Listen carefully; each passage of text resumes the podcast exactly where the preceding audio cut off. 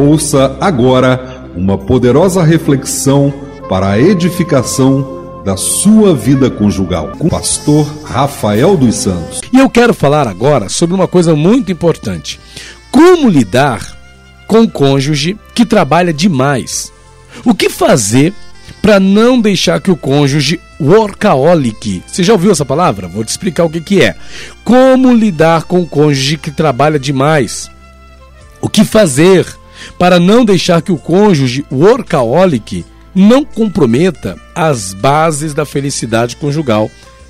Como fazer para que isso não aconteça? Pastor, eu não quero. Eu não quero que o meu marido, que trabalha demais, venha a comprometer as bases da felicidade do nosso casamento. Mas você sabia que uma das coisas que mais traz danos à vida conjugal é o trabalho?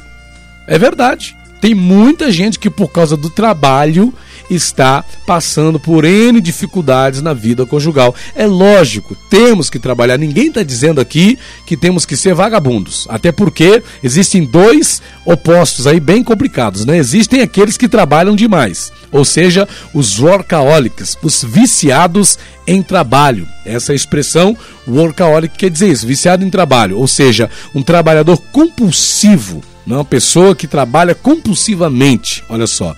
Uma pessoa que trabalha demais, é o workaholic. E isso com certeza traz danos para a vida conjugal. Porém, existe o, o, o, o, vagabundo, né? Que a gente chama de gente que não gosta de trabalhar.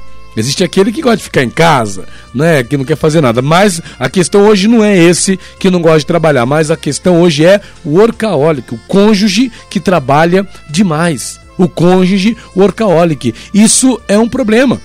A pessoa viciada em trabalho é um problema.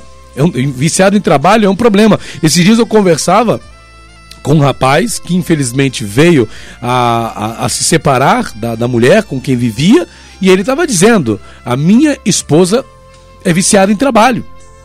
A minha ex-esposa é viciada em trabalho. Ela é workaholic. Ela trabalha compulsivamente. Se não estiver trabalhando, passa mal. Entra em depressão. Olha só que coisa. Tem que trabalhar. Não liga para os filhos. Na verdade, são filhas. Não liga para as filhas. Não dava muita atenção em casa, com os afazeres da casa. Estava sempre ocupado com alguma coisa. Não, estou fazendo um fechamento disso. Não, não, não, que eu não posso fazer agora porque eu estou ocupado fazendo um fechamento daquilo. E não é só de segunda a sexta-feira depois do horário normal de trabalho também, né? Porque geralmente a gente trabalha aí até as seis da noite, até as sete horas da noite. Alguns, dependendo do trabalho, tem outros, outros horários diversos, mas estou falando, existe aquele período normal do trabalho. Mas a pessoa continua ocupada com as coisas do trabalho, mesmo depois do horário. E aí não dá atenção para a esposa, não dá atenção para o marido, não dá atenção para os filhos e não dá atenção nem para si mesmo. A pessoa é movida por uma compulsão exagerada que ela não percebe, mas está trazendo danos para sua vida conjugal. Está abalando as bases da felicidade conjugal. É um marido ausente. É uma esposa ausente. Outra definição para a palavra workaholic que eu achei bem interessante é burro de carga.